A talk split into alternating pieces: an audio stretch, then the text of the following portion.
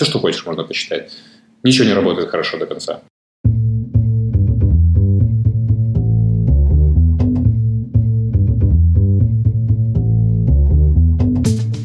Привет! Я Юра Агеев, и это 81 выпуск подкаста Make Sense.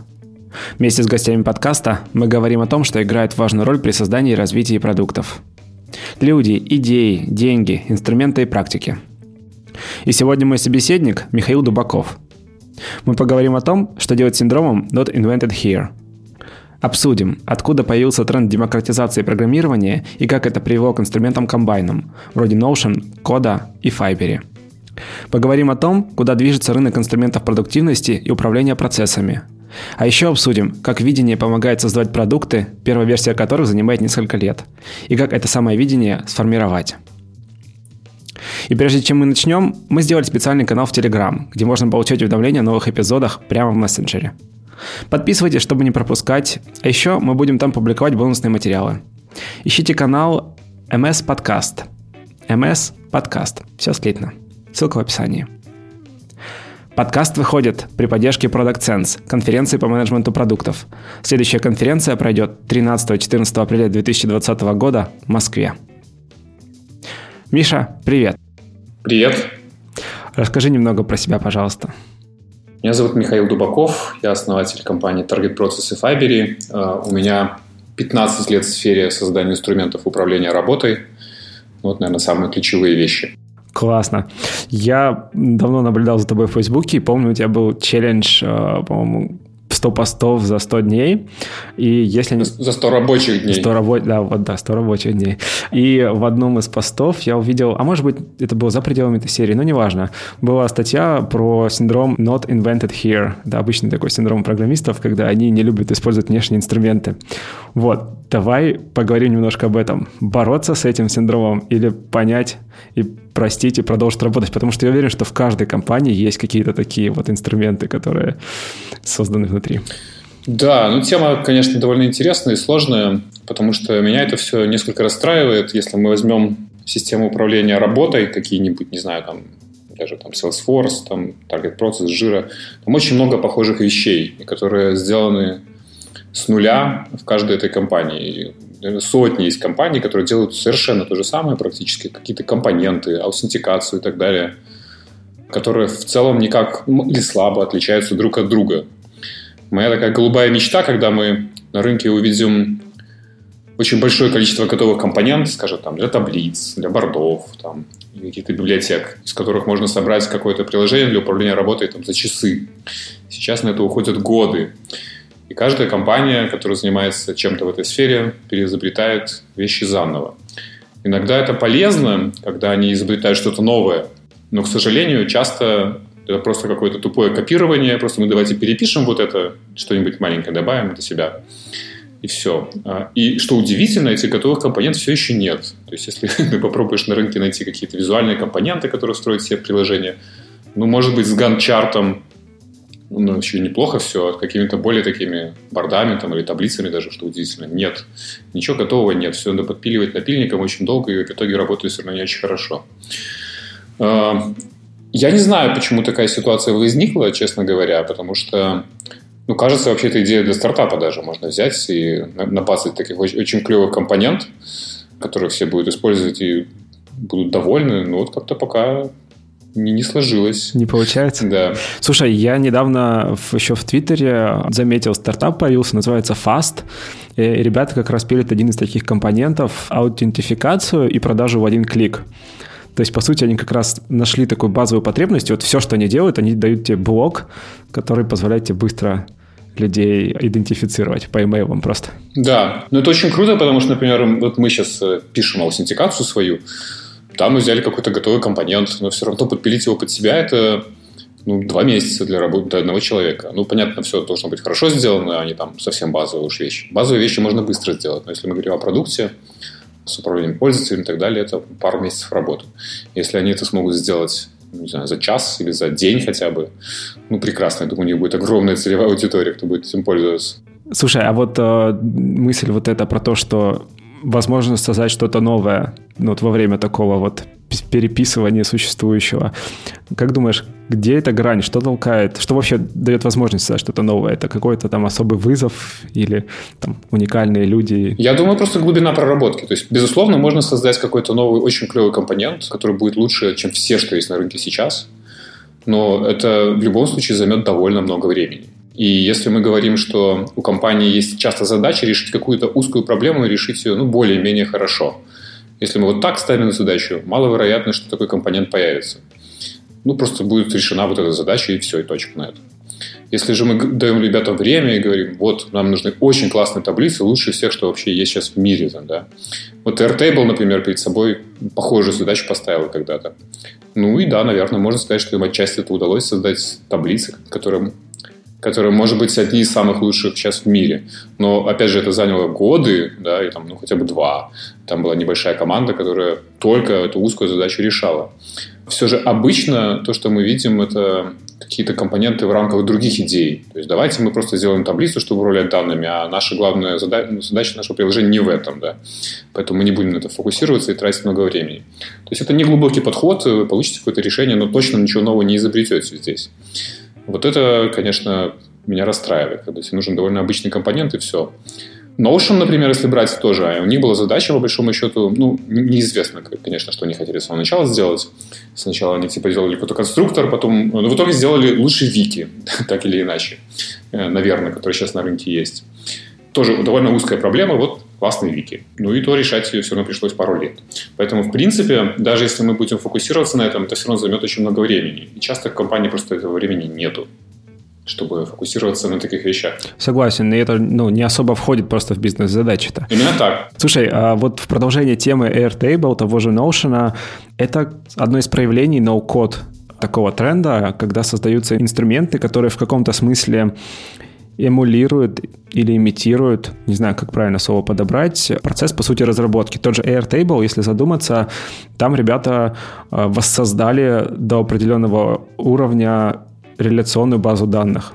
Кажется, эта вот история с ноу-кодом, она позволяет тем людям, которые, собственно, не умеют программировать, эти концепции использовать. Они очень мощные. Что думаешь на этот да, ну вообще, тут я думаю, что ноу-код э, очень такое горячее направление сейчас. Э, почему сейчас происходит попытка демократизации программирования, так можно это назвать. Ну, идея это не новая, честно говоря. То есть, если потом полистать источники, это там еще это, не знаю, еще 60-е, 70-е, это вот там все еще тоже там было уже тогда. тоже там ребята думали, как нам сделать так, чтобы приложения там были, чтобы проще было создавать какие-то приложения работающие. Вот, и исследования были Потом как-то забылась эта тема, сейчас такой ренессанс, наблюдаем этого всего. Вот, ну, тема-то понятно, зачем нужна, чтобы, если у тебя есть какая-то проблема, не надо идти программистом, ты можешь ее решить самостоятельно. Если ты доменный эксперт, надо понимать, что ты все равно должен быть доменным экспертом в какой-то теме. Даже если брать Webflow, там сайт, например, можно довольно быстро сделать, но ты все равно должен понимать, как сделать сайт, что, что это такое, какие элементы там хочешь, какая там декомпозиция этого всего дела. То есть ты все равно должен уметь делать сайты. HTML, CSS, возможно, не надо знать, чтобы на Webflow сайт собрать, но концепцию всю создания сайтов ты должен представлять. Точно так же, если брать там Airtable, э, чтобы сделать себе приложение, там, ты должен понимать, что ты хочешь. То есть какой-то бизнес-анализ провести в голове и быть экспертом в этой теме. Структуру простроить какую-то тоже связи, наверное. Да, именно так. То есть, э, ну, вообще, э, тема, я считаю, будет развиваться, конечно, и дальше. Ну, наверное, это одна из наиболее интересных задач, которые можно решить сейчас вообще в сфере Productivity Tools, сделать инструменты, которые позволяют большому количеству людей делать инструменты для себя. Но я бы сказал, что пока никому не удалось так прямо вот глубоко залезть и все так прямо хорошо сделать. Все очень такие либо поверхностные решения, то есть Airtable я считаю, например, поверхностным решением. Хм, а что будет глубоким? Ну смотри, то есть в Airtable ты можешь э, сделать что-то, но ты не можешь там сделать многое. То есть это в основном все-таки инструмент для B2C, да, там, вот для какого-то или очень маленького бизнеса. То есть я сам предприниматель индивидуальный, у меня там, небольшая конторка, там цветы продаю. Нормально, там вот все это можно делать. Если брать какую-то компанию, я с трудом могу себе представить, как она будет управлять своими процессами там, в Airtable, если там хотя бы человек, там, не знаю, ну 100 или 200. Таких инструментов, на самом деле, я пока вообще еще не вижу. С Fiber мы, наверное, пытаемся в эту сторону идти, но пока на рынке таких хороших решений просто нет. Они все недостаточно глубоки, либо вот э, на самом деле волна это только начинается, да, поэтому рано сказать, что ничего не получится. Скорее всего, что-нибудь получится. Вопрос только когда и кто конкретно это сделает. Просто пока ни у кого не получилось глубоко. Но вообще я считаю, что направление очень интересное, им стоит заниматься. И не только в сфере там, управления работой, да, но это, это мы видим, опять же, во всех других доменах тоже. То есть Webflow, например, он демократизирует создание сайтов. Figma демократизирует дизайн. Я думаю, там не знаю, ребенок ему 10 лет, он в фигме что-то делает, какие-то приложения рисует, мобильные. Хотя я не могу себе представить, чтобы он в фотошопе разобрался. Ему, наверное, было бы слишком сложно это все. Да, там много инструментов, чересчур. Хорошо, а скажи вот э, как раз про управление тогда процессами, давай больше про это поговорим. Из того, что приходит в голову, мне это вот Notion, а, кода, которая недавно ну как недавно осенью, кажется, они наконец выпустили первую версию. И вот то, что вы делаете в Fiber, я не знаю, можно в один ряд поставить? Да, я думаю, что можно, близко. Окей, расскажи тогда про Fiber и потом чуть глубже копнем про all-in-one инструменты. Ну, идея Fiber, на самом деле, зародилась очень давно. Это еще 2011 год. То есть сделать такой инструмент, в котором компания может создавать приложение для управления своей работой. И, опять же, для компании целиком. То есть не какие-то там отдельные процессы не связанные, а вся компания целиком управляет практически всеми своими рабочими процессами в этом туле. Начали мы делать это только в 2016 или 17 даже. Ну, короче, делали три года. Сейчас вот выпустили первую версию. Ну, наверное, мы сделали процентов 20 из того, что хотели все еще. К сожалению, да, все это не очень быстро. Команда, конечно, у нас не 100 человек, а там 10 сделала это все дело. Но в целом, да, мы пытаемся решать вот такую проблему. Notion и кода, они заходят с других сторон немножко, и другая философия. Notion, по большому счету, вообще это B2C tool начинался, то есть это управление, наверное, знаниями, можно сказать, э, своей жизнью, там, не знаю, знания, которые ты накопил. Люди там очень много ведут там всяких вещей, там, знаю, библиотека книг, которые прочитал, фильмы, которые хочу посмотреть, там, какие-то задачи. Ну, короче, все. Прямо life management tool такой Э, для очень многих Notion. Компании тоже используют его, но в основном как Вики, то есть реже мы видим, что они э, управляют там рабочими процессами. Вики очень клевая в Notion, все остальное, ну, пока еще не, не очень развито, я считаю. Кода, которая выходила на рынок, на самом деле, э, в прошлом году, и они тоже долго делали, 4,5 года, если не ошибаюсь. Ну, и там команда гораздо больше была, чем у нас, например.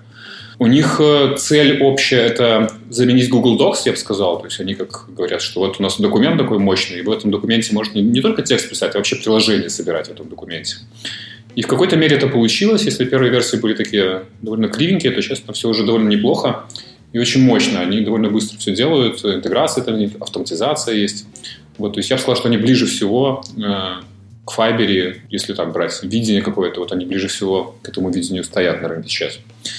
Но, опять же, управлять работой в компании, именно целиком в коде, тоже довольно сложно, потому что все это связано очень плохо друг с другом. То есть, если представить несколько рабочих процессов, например, там OKR, task tracking, там какой-нибудь, не знаю, что еще там, vacation management, то все это не очень хорошо там объединяется. Мне кажется, в Fiverr мы это поглубже продумали. Но в целом люди ну, это делают. Но, опять же, для больших компаний я себе пока с трудом представляю, как это для work management будет работать. Как замена Google Docs вполне себе. Потому что документы там действительно очень мощные получаются. И там можно много всего делать по сравнению с Google Docs. Ну, в общем, это попытка упаковать э, набор инструментов для того, чтобы потом из этого набора собрать кастомный процесс, процессы внутри компании. Именно так. Э, вообще все вот эти тулы, и Fiber, и Notion, и Coda, и Airtable, они как раз дают эти building blocks, как Lego, да, из которых мы можем собирать какие-то готовые решения для себя. Где-то проще, где-то там посложнее, где-то там какие-то решения лучше получаются, где-то какие-то хуже, но общая идея, она очень похожа. Может быть, не все и задумывались об этом, когда создавали эти инструменты, что мы тут вот ноу-код делаем. Это скорее осознание приходит потом. Когда ты смотришь, что другие делают, как люди на это реагируют, говоришь, а, да, это ноу-код решение, прикольно. Вот, например, мы, э, честно говоря, когда в Fiverr думали, вообще о ноу-код не задумывались. То есть мы просто делали гибкий инструмент и все. И только когда вот мы, наверное, в прошлом году вышли на рынок, в бете еще. Вот тогда мы поняли, да, это, наверное, все-таки наука тема. А сначала мы вообще не рассматривали, что это в эту сторону. Поэтому тут э, я бы сказал, что вот это вот э, тулы, где есть какие-то наборы инструментов, с которыми ты можешь что-то делать, их, пожалуй, будет все больше и больше появляться. Просто пока никто не смог э, правильно эти инструменты реализовать или даже выбрать эти правильные инструменты до конца. Документ является ли лучшим представлением для управления работой. Я в этом сильно сомневаюсь, например. А это подход коды и Notion. То есть для некоторых вещей лучше подходят другие визуальные представления, типа там таблицы и так далее. Поэтому я думаю, мы просто находимся сейчас в поиске э, вот этих правильных building blocks, из которых потом мы будем быстро собирать приложение. Но я точно уверен, что рано или поздно поиск закончится, или через 10, например, ну, скорее всего, мы забудем, что Jira когда-то была лидером рынка. Но, но на это нужно еще лет 10, не меньше. Да, по-моему, когда мы э, на Leadership форуме в октябре спрашивали, кто доволен Джирой, никто в зале руки не поднял. Окей, слушай, а вот эта самая гибкость, не является ли она минусом одновременно? Она добавляет сложности. Ну, типа, когда тебе не просто ты берешь инструмент и начинаешь его использовать, а тебе еще надо задуматься, а как как именно ты хочешь его использовать. И тут у тебя перед глазами 20, допустим, строительных блоков, вот когда я только начинал пользоваться Notion, я вот столкнулся с тем, что я не знаю, что с этим совсем делать. Мне пришлось идти смотреть видео, гайды, лучше осознавать, чего я хочу, только потом строить. Ну, то есть вот не будет ли это проблемой? Да, я, безусловно, точка входа немножко сложнее, но надо понимать, что решение тоже есть. Практически все эти инструменты, они пытаются давать тебе готовое решение. То есть тебе не обязательно изучать в глубину, какие там конкретно блоки использованы и так далее. Ты можешь просто взять готовое решение и начать его использовать. Ну, как джира, считай. Вот поставил джиру и используешь. Примерно так же можно делать и с э, кодой. Сетапы какие-то готовы. Да, да. То есть там есть темплейты, как они их называют. Ты просто ставишь несколько темплейтов, разворачиваешь из них там документы, и там все как бы есть сразу. С Apple данными, со всеми делами. И тебе не обязательно изучать все вот эти вот э, возможности и всю эту гибкость если тебе достаточно этих готовых решений. Вопрос, конечно, в том, что обычно это недостаточно, ты начинаешь их использовать, ну и довольно быстро на самом деле наталкиваешься, что так, тут надо что-то поменять, тут меня не устраивает. И вот проблема в джире, что ты часто не можешь сделать эти изменения, например. Ну, не можешь что поменять, потому чтобы у тебя там user story появились. Нельзя. Ну, ладно, там есть, окей, плохой пример. А в этих тулах ты можешь. Да, это потребует какого-то напряжения мысленных ресурсов, тебе нужно будет поучиться чему-то, может быть, даже там часов 6-8. Но потом ты ощутишь всю эту мощность и решишь свою проблему, скорее всего. Поэтому я бы сказал, что тут просто надо правильно приводить людей в эту систему, чтобы они не начинали сразу с нуля все себе строить, все процессы. А взяли что-то готовое, и когда почувствовали пользу, потом только начали это готовое пытаться изменять, и вот тогда у них возникает потребность изучить вот эти building blocks – и они, скорее всего, будут это делать. Если польза уже есть и возможность есть, люди как-нибудь научатся. Все-таки тут... Я бы не сказал, что это очень сложно. То есть, если ты доменный эксперт, я не знаю, там, не знаю, несколько часов, наверное, тебе займет разобраться во всем этом и потом уже более-менее себя комфортно чувствовать в инструменте. Но все-таки несколько часов, наверное, многовато. То есть, наверное, мы будем еще все это упрощать постепенно, и через несколько лет увидим еще более простые компоненты, которые прямо совсем понятны. Но надо еще понимать, что это знание в мире накапливается, да, то есть люди это посмотрели, то посмотрели. И со временем вся вот это вот, то, что было раньше, скажем, сложным, становится простым. Первый смартфон, там, о, что это такое, куда-то нажать, там, непонятно, да. Сейчас все понятно, все знают, что такое смартфон, куда там нажимать. Примерно то же самое, наверное, будет вот с этими ноу-код-системами. То есть постепенно все научатся, и это будет такой статус-кво. То есть, ну да, все, все ясно. Чуть иначе, но, в принципе, понятно. Я думаю, что мы к этому придем рано или поздно. Окей, okay, а это вот, кстати, к вопросу культуры, да? По сути, меняются инструменты, меняется культура, и потом снова идет вызов для инструментов, чтобы они подстроились под требования новой культуры. Да, я думаю, что это, конечно, безусловно, происходит. Такой итеративный процесс, на самом деле. Ну, если брать вот э, Тут можно притянуть за уши стадии познания. Там, шухари, например, есть такая концепция. На первой стадии, ну, она пошла из единоборств восточных, на первой стадии ты просто повторяешь движение мастера, вообще не думаешь, э, зачем ты это делаешь. На второй стадии ты уже анализируешь, так, а зачем вот это делаю, как мне стать более эффективным. А на третьей стадии ты отвергаешь вообще все учения, и просто у тебя все в краю уже, ты делаешь, что хочешь. Вот, примерно так. Это чтобы нарушать правила, нужно их э, стать мастером, да? Типа? Да, но я просто к чему веду, что вот если брать системы, которые очень, как сказать правильно, opinionated, да, то есть они навязывают тебе свой какой-то процесс. Ну, например, там, не знаю, возьмем Jira. Она навязывает, как ты должен делать софт в целом. Вот у тебя есть там таски, вот есть там итерации и так далее, вперед. Для новичков это может быть хорошо, если они не очень понимают, какой процесс им нужен вообще, ну, не анализировали, например, да, не задумались об этом. Ну, им проще взять какой-то готовый инструмент, который тебе дает и говорит, вот делай так, все. Нормально. Вот. Но потом, когда они становятся профессионалами, такие инструменты перестают устраивать. То есть они видят, что ну, так уже не очень, хочу как-то по-другому, вот э, тут хочу поменять, тут хочу изменить свой процесс. А не получается. Эти инструменты тебе навязывают какой-то флоу и точка. И поэтому они приходят к инструментам, которые более гибкие, которые более соответствуют их скиллам да, и их потребностям. Поэтому тут такой процесс, не знаю, совершенствования и людей, и тулов, и, конечно, неразрывно связано все друг с другом. Смотри, здесь получается, что еще готовность. Вот ты затронул тему про новичков. Действительно, когда им не с чего выбирать, они действительно готовы, ну вот просто ну, использовать, по сути, что-то, что есть.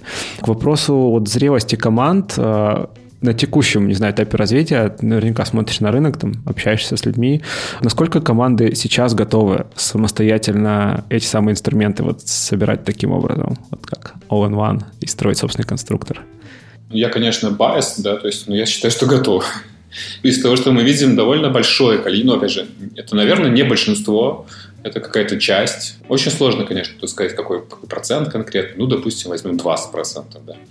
Я думаю, что примерно такое количество команд, они... Так, сейчас объясню, к чему это ведет.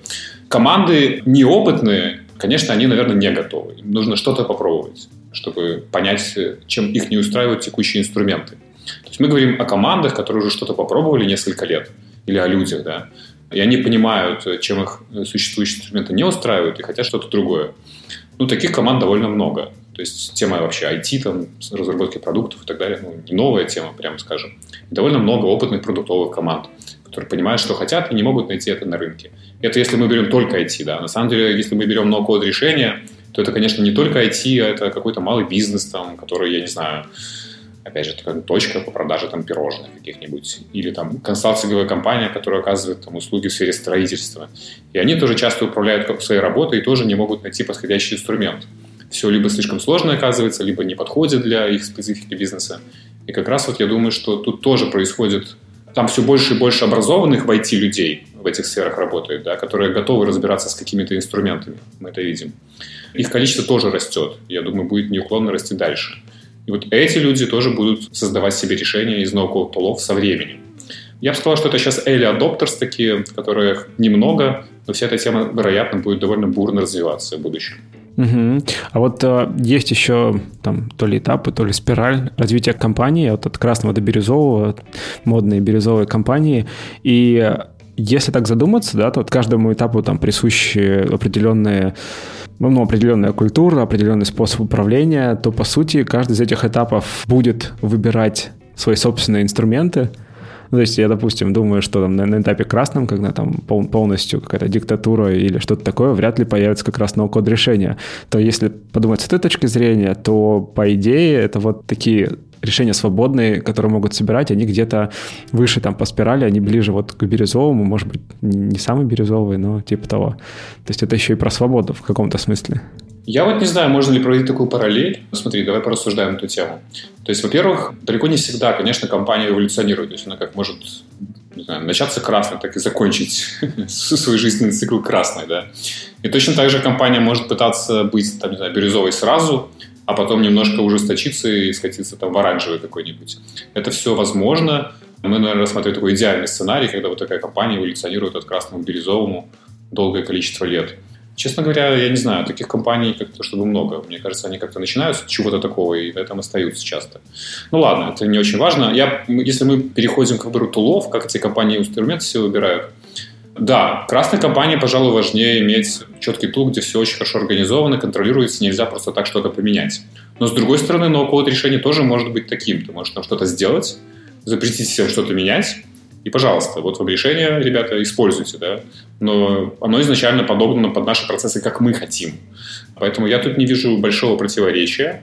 Скорее, такой инструмент заходит в компанию через, там, не знаю, фаундера или там C-level people каких-нибудь, да, чтобы вот они навязывают людям, какой инструмент использовать. Топ-даун такой approach. С другой стороны, если мы говорим сейчас о каких-то трендах, я думаю, что сейчас этот тренд, скажем так, из B2C в B2B, да, то есть когда люди начинают индивидуально использовать какие-то инструменты. Ну, если возьмем примеры какие-нибудь, давайте вот Figma, например, там, или Mira. Дизайнеры там начинают использовать Figma для себя, сами вот юзают, или там Mira, какой-нибудь бизнес-аналитик начал использовать Mira для себя, потому что классные диаграммы можно делать. И постепенно приглашают там каких-то своих сотрудников, э, других команд. Вот смотри, какая классная штука, давай вместе дизайн порисуем в фильме. И так система очень плавно распространяется во все отделы организации и становится уже решением для всей компании, неожиданно. Хотя точка входа – это один человек на самом деле, там уже парочка. Поэтому такой тренд от персональных тулов э, в тулы на всю компанию, он сейчас, я думаю, есть. Notion и Airtable примерно так же могут заходить вполне себе. Поэтому, ну да, но в красную компанию так не зайдешь, наверное. Ну, вернее, можно, но сложнее гораздо. То есть нужен какой-то approve там, и так далее. Скорее всего. Мне, честно говоря, сложно представить, как конкретно работает красная компания наверное, все очень жестко, да. Тут написано ценности, победа, свобода, власть. Не очень понимаю, как власть и свобода пересекаются, но, допустим, да. Ну да, ну ладно. Ну, вот. ну, короче, вот этот трек, я думаю, интересный на самом деле, потому что это, если какой-то новый продукт начинать, канал продвижения гораздо проще становится. Не надо там убеждать начальство, зачем это надо. Убедил там дизайнера, он использует, и он сам убеждает начальство. Гораздо удобнее, прямо скажем. Угу. Слушай, а вот я сейчас помню, было у Джои Распольски такой чек-лист для программистов по как они оценивали компанию на, типа, не знаю, на то, насколько классно в ней работать. Вот если так попробовать по процессам пробежаться, может быть, сходу получится что-то, ну, не знаю, не придумать, а вытащить из опыта. Так, еще раз, какой вопрос? С точки зрения программистов, какая, в какой компании клево работать? Не-не-не, не, не с программистов, а давай вот как раз с точки зрения людей, которые участвуют, ну, допустим, менеджеров, да, как оценить процессы в компании, их там, не знаю, текущий уровень или э, текущую там настроенность может быть, косвенно по инструментам, не знаю, какой, какие инструменты сейчас используются, там, типа того. Слушай, это очень сложный вопрос на самом деле, потому что настолько все по-разному. То есть, если мы возьмем какой-то конкретный процесс, тогда можно. Но сказать, например, вот у вас крам, у вас все хорошо или у вас все плохо, нельзя. Это очень тяжелый вопрос, который пытались решать, как только не пытались, там всякие вводили сертификации там уровней CMMI, там какие-нибудь maturity levels, вот эти вот организации. Ни у кого хорошо не получилось, на мой взгляд. Поэтому, честно говоря, я давно потерял к этому интерес и перестал это делать. Я в свое время, когда узнал про CMMI, я пытался, честно скажу.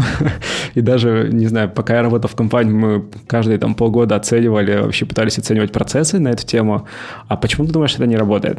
Ну, это работает до какой-то степени, но это понятно, что CMMI-модель ну, точно уж не бирюзовая, да. Там это не учтено совсем. Там все больше про контроль, про какие-то там формальные процессы. Это тоже важно бывает, но тут бирюзовая организация все-таки больше про ответственность, про людей, про их вовлеченность во все это дело. И это не оценится никак CMMI, например. Ну, я, я не знаю, по-моему, модели оценки бирюзовых организаций просто нет еще. Это, на самом деле, довольно новая тема. Не так много, в принципе, в мире даже. Поэтому, наверное, ничего еще не появилось такого интересного. Может, какие-то консультанты в этой сфере что-то и знают, но я, честно говоря, ни черта не знаю. Окей, okay, я быстро сделаю отступление. CMMI — это система измерения зрелости. Есть такой стандарт, можно погуглить. Я думаю, добавим ссылку, которая позволяет, собственно, оценить, насколько зрелые процессы внутри компании, чтобы понять вообще, что делать с этим совсем. Вот, это к вопросу. Просто мне интересно было с точки зрения инструментальной. Ну окей. Так, вы инструмент сам по себе, да, то есть есть такая штука, вы делаете инструмент для управления процессом, угу. создания чего-то, и тут, внимание, вопроса, вы используете сами этот инструмент для этого же или что-то другое? Да, у нас такая была стандартная шутка, когда мы в Target Pro работали и делали демо всяким потенциальным клиентам. Они тоже такой вопрос задавали, и мы говорили, а мы жиры используем. И потом такая пауза такая напряженная. Когда мы шутим, да? Да, да, мы шутим, мы, конечно, используем. Не, ну, само собой, мы используем, причем используем очень давно, уже, там, не знаю, пару лет, когда он очень был в ранней бете, и там все было очень криво. Я считаю, что если вы можете, докфутинг называется, да, использовать свой инструмент, который вы делаете, ну, обязательно нужно это делать. Это, наверное, самое простое юзабилити тестирование и вообще там какие-то ошибки находить, что вы можете придумать. Это сто процентов важная практика. Поэтому, конечно, так как мы управляем своей работой как-то, мы пытаемся это делать в Fiverr все. Окей. Okay. Тут интересно уже про сам процесс создания Fiverr как продукта поговорить. Ты вот сказал 3 года и 20 процентов. Черт побери, это же долго. Да, вообще жопа, это ужасно все. Вот. Но тема такая сложная на самом деле. То есть я просто когда-то года через два, наверное, такой сел и выписал весь скоп, да, то есть что нам нужно сделать, чтобы вот воплотить весь целиком, скажем, ну, или не целиком, процентов на 80, видение, которое вот было заложено в систему. Но получилось очень много всего, большой там список. Ну, ладно, может не 20, но процентов 30 мы, может, сделали, но, опять же, еще 10% дадим на то, что дело надо будет переделывать. Okay. Это нормально. Ну, тема очень сложная, на самом деле. Вот кода, если брать, опять же, 4,5 года, да, они выходили на рынок. Ну, и там компания 60 человек момент. Долго.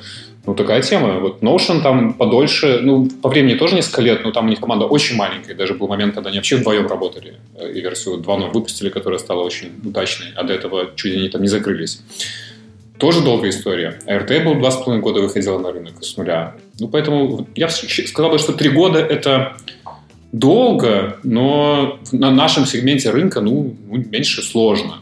Ну, опять же, тут вопрос, какой рынок у нас, да, если мы берем там SpaceX, который ракеты в космос запускает, ну, сколько, ну, лет 10, наверное, они там делали, чтобы ракеты полетели. Ну, извините, ребята, ну, rocket science, да.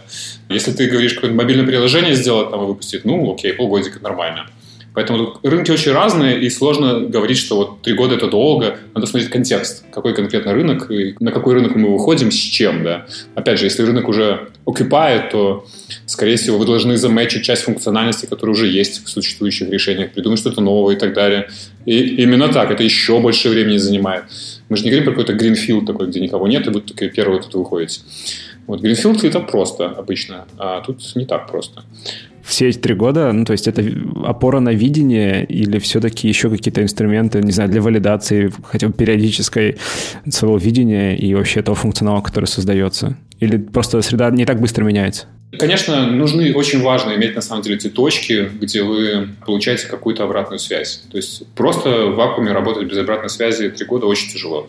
Ну, у нас, там, скажем, через 7 месяцев мы сделали там какой-то прототип, показали людям, там они сказали, о, да, прикольно, класс. Но это просто прототип, его еще нельзя использовать. Но уже какая-то валидация, да. Потом еще через там, полгода мы сделали бета-версию, которую можно было как-то пользоваться. Начали использовать у себя, там, внутри компании нашей. Тоже какая-то точка валидации. Вот, потом бету выпустили. То есть не то, что там прямо мы три года делали, там ящик никому не показывали. Ну, я сказал, что мы где-то полгода потеряли, наверное, потому что немножко не туда пошли. Можно было сэкономить. Ну, я хочу вот что сказать, что очень важно, когда даже такую объемную систему делаешь, как можно раньше реализовать какой-то специфичный кейс и сделать это глубоко. Вот это то, что мы не сделали нужно было взять какой-то узкий сегмент. А, например, что? Ну, хорошо, давай возьмем какой-нибудь пример конкретный. Взять узкий сегмент рынка, то есть где мы можем сделать процесс глубоко и хорошо. Ну, например, какой-нибудь Customer Discovery процесс, да. Вот инструментов для Customer Discovery не так много. Dovetail, наверное, можно выделить такой интересный новый инструмент. Вот мы могли бы сделать клевое приложение, да, с нашими всеми идеями, с платформой, ну, вот, которое только делает вот одну вот эту штуку. И просто с ним выходить на рынок, а потом уже постепенно развивать платформу. Мы это не сделали, по большому счету мы вышли как платформа сразу, да.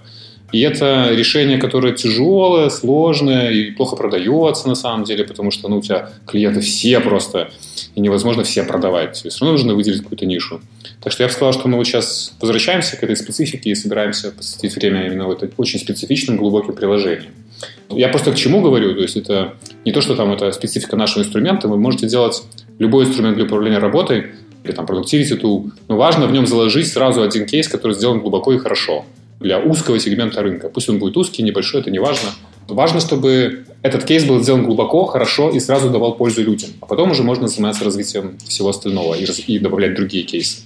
Вот это, наверное, урок, который, я бы сказал, мы извлекли, работая над Fiber в последнее время. Слушай, это интересная мысль. По сути, тогда, ну, если вот вернуться к Notion, то у них, по идее, первым как раз таким функционалом является Вики, ну вот в каком-то смысле. Да, но они, я, я тебе скажу, что они сразу, я тоже изучал истории создания всех титулов, они не сразу к этому пришли. Сначала Notion именно пыталась сделать новое решение, это была их идея номер один. И мы именно демократизируем программирование, делаем такой вот язык, где вы можете создавать свои какие-то там решения быстро. Это не пошло. Только когда они пришли к тому, что давайте сделаем что-то вот конкретное, Вики, например, там, да, и Notion 1.0, по-моему, вот как раз было Вики именно, классное. Вот тогда уже более-менее был traction, а потом, когда они добавили таблицы, там другие визуальные представления, вот тогда уже вообще классно все стало. У Airtable э, тоже очень четкая тема была. Мы делаем классные таблицы, все. Вот мы заменяем Google Doc где-то. Ну, spreadsheet имеется в виду, да. Поэтому тоже у них был очень четкий фокус. Таблицы и все, у нас больше ничего нет. Причем даже, кстати, не нишевый фокус. Тут фокус как бы, можно сказать, по фиче, да, функциональная область какая-то. Вот мы делаем лучшие спрешиц. Поэтому да, в принципе, они все имеют какую-то специфику, вот такую, которая узкая, очень сфокусированная и хорошо сделана. То есть реально Wiki там Notion класс, таблицы Airtable класс. С кодой посложнее, кстати, вот там сложно выделить, но там документ, наверное, можно сказать, очень круто, кру- круто сделан. Сейчас вспомнил такую цитатку из интернета, что если ты прочитаешь пять книжек по какой-то достаточно узкой теме, то ты будешь знать там больше, чем 90% людей вообще. Я не знаю, насколько это правда, но вот кажется чем-то похожий подход, да, по сути, если ты потратишь время на какую-то достаточно глубокую проработку, то, по сути, ты, тебе удастся сделать что-то лучше, чем есть при поверхностной проработке. Банальная мысль, но тем не менее. Да, да. А, ну, на самом деле она не такая банальная, это кажется, когда ты знаешь, да. Когда не знаешь, кажется, ну вот делаем вот это, вот эту фичу делаем. На самом деле скопом продукта вообще очень сложно управлять. Одна из самых наверное, самая сложная задача у продукт-менеджеров – это управление скопом. Что делать, а что не делать, как решить. Куча есть фреймворков, куча всяких систем, ни черта не работает, на мой взгляд. Хорошо. Все равно там интуитивно, или это там даже по линейным формам каким-то считают, там ICE score там считают, все, что хочешь, можно посчитать. Ничего не работает хорошо до конца, на мой взгляд ты выпускаешь что-то, видишь, не используют. Да. Три месяца разработки выкинули, да. И, честно говоря, да, я не знаю даже... Ну, у меня нет как бы решения этой проблемы. Хорошая как бы вот проблема, которую решить бы. Ну, вот как-то вот нет. ГИС, наверное, наиболее близко к ней пришел, к решению, но все равно я считаю, что это тоже не идеальная пока вещь. ГИСТ это который Тамар Геват продвигает, да? Именно так, да. Вот мне нравится его подход, но сразу скажу, что мы его не используем. Хотя он мне нравится. Почему, да? Черт его знает, почему. Вот э, Я не знаю, потому что мы, наверное, очень любим полагаться на интуицию. Вот это к вопросу. А если сделать все-таки шаг назад, да, вернуться к долгому сроку разработки, да даже если ты вот говоришь, что выбрать глубокую какую-то сферу для проработки, это какое решение? Это, ну, типа, это достаточно такое кажется интуитивным оно будет, или оно чем-то должно быть подкреплено все-таки. Э, ты имеешь в виду выбирать что, конкретно что? Ну да, допустим, ты понимаешь, что тебе делать там три года. На старте, может быть, ты этого не понимаешь, дай бог понимаешь, конечно. Никогда не понимаешь. То есть есть такая хорошая цитата, да, первое свойство того, что ты решишь задачу, это серьезно недооценить ее. Если ты ее недооценишь, у тебя есть шансы, потому что, ну, понятно, ну, блин, пять лет работать с продуктом, ты что, с ума сошли? Не буду. В итоге оказывается пять лет там, да, или больше даже. Но ты сначала не знаешь, думаешь, ну, годик-два там, ладно. Сначала ввязаться в драку, а потом разобраться. Да, именно так. На самом деле, иначе очень сложно бороться с тем, что, о, еще несколько лет. Это нужно такой иметь очень четкий фокус и такую крутую силу воли, не знаю, или какой-то настрой такой медитативный, что мы просто делаем, вот э, нам нравится лет пять, то, ну, понятно, пять, пять так пять, да. Ну, мы понимаем, что, что через пять ну, лет... Ну, сложно это, да, с такими вещами. Снова пятилетки. Вот все-таки видение, оно толкает на такие вещи. Ну, то есть, что за этим вообще стоит? Какая мотивация, если ты собираешься делать такую большую штуку, и что драйвит решение? Да, ну, в нашем случае, я думаю, что это видение, то есть ты и команда понимают э, более-менее, что мы хотим сделать, и это заложено изначально, все видение, то есть ну, написано там, какие-то прототипы там есть и так далее. Все понимают скоп примерно, ну, опять же, на level, да. Ну, мы просто двигаемся по этому скопу. Ну, смотри, то есть видение Fiverr появилось, там, не знаю, года три назад, грубо говоря. А если брать сейчас текущее видение, оно поменялось, конечно, но не, не драматично. По-прежнему у нас все самые там важные вещи такие же, как и три года назад. Вот там они уточняются, это все понятно. Но фундаментально оно осталось таким же. Я не думаю, что оно изменится еще в ближайшие пару лет, фундаментально, опять же. Сложный вопрос. Ты можешь на память ключевые поинты оттуда вытащить сейчас? Из видения? Да. Ну, это легко, то есть, э, опять же, тут э, видение приводит к склопу, да, то есть мы там же не, это не просто цель какая-то, вот мы хотим, там, не знаю, сделать такой инструмент, который заменяет 10 других инструментов. Это как бы одно из свойств этой системы и одна из целей, но это не является скопом. видение конкретно там описаны вещи, как разбить скоп, на какие важные блоки и что в этом блоке сделать. В нашем случае это очень легко. Это гибкий домен, то есть что ты можешь создавать вот сущности, короче, если э, очень конкретно уже, ты можешь э, через UI быстро создавать, наполнять реляционную базу данных и создавать там так, как тебе нравится. Вот эту проблему мы решили пока лучше всех на рынке. Ни у Notion, ни Code, ни Airtable она не решена достаточно хорошо. Э, у нас решена хорошо. Это вот единственное преимущество, я сказал сейчас. Второй большой блок – это визуализация информации. То есть фактически у тебя есть база данных, как мы хотим на нее смотреть. Мы хотим таблички иметь, там, борды, таймлайны, какие-нибудь ганчарты, репорты строить. Это вот набор компонентов, их довольно много, 10, наверное.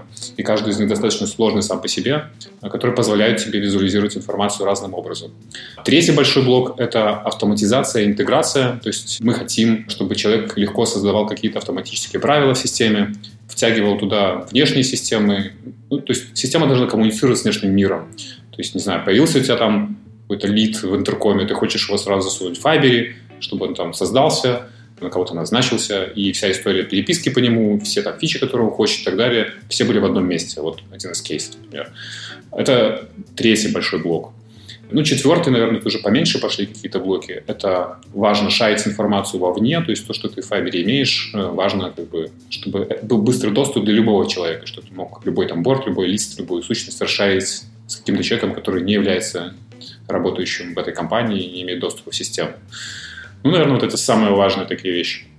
Смотри, как человек со вторым, мне кажется, это похоже, в каком смысле уже похоже на скоуп, да, то есть, по сути, продуктовую стратегию в каком-то смысле. Ну, то есть то, как вы видите, то, как вы представляете финальный инструмент. Ответ на вопрос «зачем?» Он часть видения должен быть или это миссия? Зачем мы все это делаем? Да. Не, ну конечно, видение это все. То есть это вместе миссия и зачем, и что, и как. Да? То есть для меня это довольно большой документ, который описывает многое, а не просто там, не знаю, какой-то кусочек. Я бы сказал, что, во-первых, зачем? Тут можно вернуться к теме all-in-one инструментов и текущей ситуации, скажем так, да. Что я про это думаю? Ну, смотри, то есть если брать э, сейчас э, ситуацию на, ну, наверное, развитие в моменте вот э, всей этой истории продуктивити тулов, их очень много, и мы имеем все более и более нишевые инструменты. То есть если мы имеем любой процесс в компании, я гарантирую, что под этот процесс где-то есть инструмент. OKR, например, пожалуйста, там 5-6 инструментов, там, которые позволяют ему управлять OKR. Customer Discovery довольно новая тема, пожалуйста, уже есть там пару инструментов, которые позволяют вам это делать. Ну и так далее, да. То есть мы можем проходить по этим процессам и везде находить какие-то инструменты. Там, Product Development, пожалуйста, ага, там Product Board и так далее. Не то, что это плохо, это как бы статус-кво, сейчас такая ситуация. Проблема в том, что в компании в итоге десятки инструментов, ну пусть там, не знаю, 5-10 для управления работой – и они слабо связаны друг с другом. Ну, есть решения, это RPA, например, там, взять Zapier какой-нибудь, там, Интегромат, не знаю, там, море этих тулов, Robotic Process Automation. Пересвязать их друг с другом. Да, да, которые пытаются, окей, вот у вас зоопарк, ребята, вот вам клей, да, склейте ваш зоопарк как-нибудь, э, флоу там вот э, из разных тулов, мы вот в нашем туле пытаемся вам все интегрировать и все э, автоматизировать. До какой-то степени это работает, на самом деле, надо признать, и может даже и неплохо, но, конечно, очень большое количество кейсов все равно сложно реализуемы в этих инструментах. Может быть, пока. Может быть, со временем там они станут настолько мощными, тот же запиш, что он позволит просто очень клево все склеивать.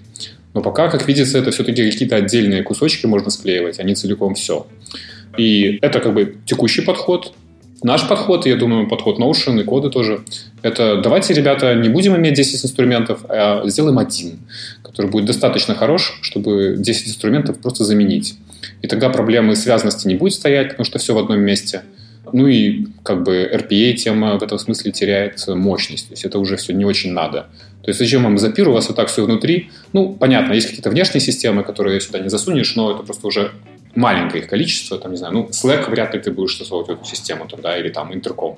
Довольно специфичные тулы, которые, наверное, не имеет смысла повторять.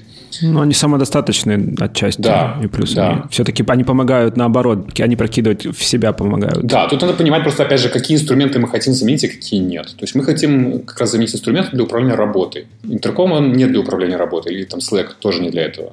Их мы заменять не хотим.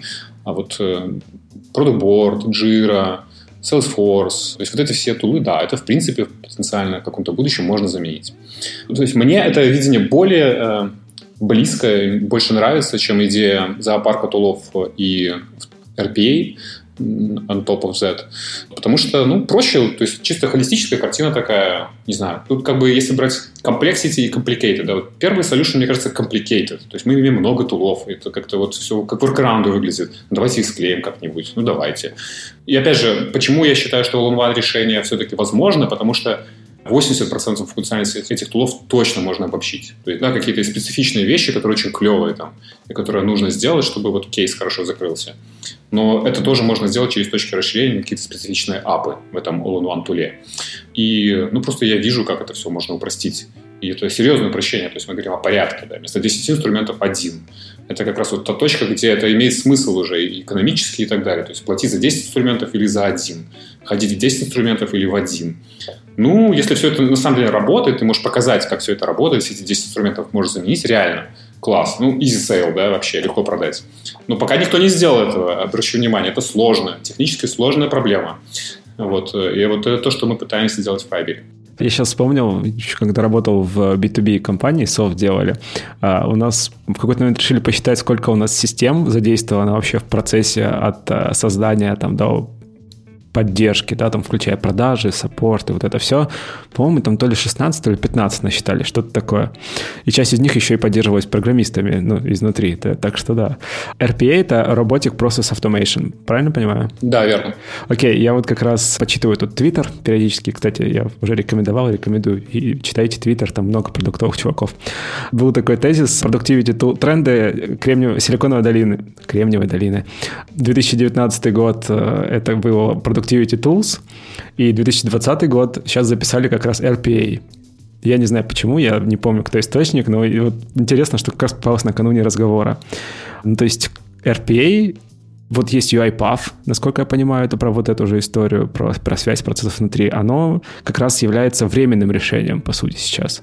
Ты имеешь в виду... Э, UiPath, честно говоря, не знаком, если ты имеешь в виду это название тула какого-то. Я его не знаю. Что я отношу к RPA, это компании типа, там, не знаю, Treio, Integromat, Zapier, более сложные есть там тулы, которые автоматизируют уже работу, не знаю, со сканированием документов и так далее. Там они вот не просто софтом работают, а уже с какими-то физическими вещами. Ну и тоже как бы сканируем документы, но распознается автоматически, там куда-то помещается, в CRM там и так далее. Всякие такие штуки. Вот тема на самом деле очень горячая сейчас. И, ну, на самом деле вот эти вещи могут заменить реально работу там, за каких-то клерков там, или сильно упростить ее. Тут меньше надо будет клерков на отдел. Отберут работу, да. Да. Вот. Искусственный интеллект все-таки идет. Ну, тут его немного на самом деле. Тут скорее такая автоматизация довольно рутинная. Просто раньше сложно было текст распознать, сейчас очень легко. И мы можем на самом деле там формочки уже превращать в какие-то электронные документы очень быстро и автоматизировать все это дело. Вот. Я считаю, что этот тренд на самом деле присутствует и очень горячий сейчас. Куча стартапов появляется в этой теме. Как и продуктивность тулов по-прежнему очень много появляется. И нишевых даже тоже очень много. То есть там, не знаю, Linear, например, клевые ребята такие делают тул, который для software development чисто вот, заточен на разработчиков. Вот они хотят, наверное, Jira заменить со временем. И, возможно, у получится, получится. Ну, потому что на самом деле такое есть дырка такая лет в 10, наверное, между вот Jira и каким-то новым поколением. Ну, настало время пробовать что-то новое в этой сфере уже в конце концов. Интересно. Да, это вот если только попробовать глобальный timeline построить, то там где-то уже существует и достаточно долгое время там Jira и все такие тулы, которые ну, в каком-то смысле с hardcode процессами. Получается, следующий этап — это как раз RPA, и там на горизонте 10 лет где-то в широком распространении должны получить all-in-one инструменты. Это мое видение, я с ним согласен, да, но ты понимаешь же, что через 10 лет может быть, поговорим, и вообще все будет совершенно иначе. Будет очень интересно. Слушай, я прям очень жду. Надеюсь, не очень скоро эти 10 лет пройдут, но все-таки интересно. Да. К истории про Productivity Tools тоже почитывал новости и с удивлением увидел, что одна из компаний привлекла, по-моему, то ли 30, то ли 20 миллионов на то, чтобы сделать замену PowerPoint. Я вообще не понимаю, кто пользуется PowerPoint. Но, да, да, кстати, недавно я, по-моему, тоже видел эту новость. Это буквально на прошлой неделе было. Да? Вот, это к вопросу все-таки а Время пришло, 2020 год, 2019, пора думать снова о продуктивности. Люди поняли, что они непродуктивны. Нет, гляди, я думаю, смотри, что сейчас происходит. Два тренда все еще. Один заканчивается, наверное, второй в самом разгаре. То есть первый, это, наверное, все еще десктопные приложения заменяются на веб-приложения это все еще продолжается, как ни, как, как ни странно. И, ну, на самом деле, где мы делаем презентации? Ну, черт знает, я в Keynote делаю. Я в Keynote делаю, ну, в смысле. Именно, именно, именно так, да. Но смотри, э, в чем фишка. Раньше Keynote был не коллаборативным. Сейчас там можно работать сообща. Да? Тебе не нужно веб ходить, ты можешь вот через десктоп работать э, коллаборативно. Второй тренд, я считаю, это вот сейчас замена неколлаборативных приложений на коллаборативные.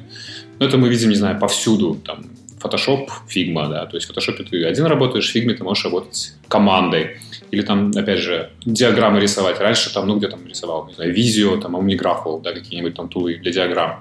Сейчас Miro, пожалуйста, рисуй диаграммы коллаборативно, с командой. И вот этот тренд всех вот этих тулов, которые были не коллаборативные, они заменяются на коллаборативные. Это второй, я считаю, важный, важный тренд. Честно говоря, зачем изобретать PowerPoint? С другой стороны, можно, конечно, изобрести все, что угодно. Task можно сделать очень клевый, почему-то он будет очень такой популярный, потому что, ну, не знаю, юзабилити паттернов. Даже Superhuman, сейчас я вот вспомнил, email. Хороший пример, кстати, да. Кажется, email клиент уже, сколько же их наделали? Ну, ничего, можно вот еще сделать один и стать там очень таким горячим стартапом. Фаундер говорил, что у них в очереди то ли 200 тысяч, то ли что какие-то сумасшедшие числа вообще. Совершенно не удивлен. И еще онбординг one-on-one у них да, да, B2C да. это тоже удивительно просто. Это, ну, да, вообще компания, конечно, огонь. Да, ну, короче, вот второй тренд такой. Мы видим все больше и больше коллаборативных тулов. Ну, и с другой стороны, опять же, переизобрести что-то заново все равно бывает полезно. Если ты нашел какую-то новую нишу, ну, например, Superhuman говорит, мы, ребята, вы нам интересны, если у вас там много писем в день, там, не знаю, 100, вот так, тогда мы вам полезны. А если у вас там ну, 20, ну нафиг вам, не надо суперхуман. Поэтому у них очень четкий таргет, э, большое количество писем, большое количество сообщений, с которыми ты вынужден работать. И они оптимизируют твое время просто. Это просто более нишевая система, я про это говорю, да. То есть это, наверное, третий тренд, что мы видим все больше и больше нишевых систем. Я не очень конкретно про эту систему знаю, которая PowerPoint заменяет. Может быть, у них тоже есть какая-то фишка, вот э, какая-то ниша, что мы не для всех заменяем, а вот только вот в какой-то сегменте, например. Ну, это типа как у, у того же Superhuman, по сути, он стоит 30 долларов в месяц. Это нужно настолько ощущать value, ценность от этого всего, чтобы платить э, ну, 30 баксов. Это интересно. Это, то есть... Да, ну я думаю, там еще и хайп, я думаю, заодно все же есть такая налет, налет таинственности, да, ты просто так э, не, не получишь регистрацию, нельзя зайти зарегистрироваться, только по инвайтам и так далее. Вот э, это тоже, я думаю, присутствует, может быть, потом они снизят цену, может и нет, посмотрим. Но хайп тоже важно, но важно еще уметь его создать, вот у них получилось. Окей, okay. ну посмотрим, к чему нас заведет эта дорожка продуктивности. Хорошо, давай, наверное, последний вопрос. Очень интересно, наверное, было бы все-таки понять, как вот э, понятно, что нет рецепта, как сформулировать то же самое видение, но хотя бы от чего толкнуться. Как построить фундамент того, чтобы иметь возможность заглянуть в будущее? Такой философский вопрос.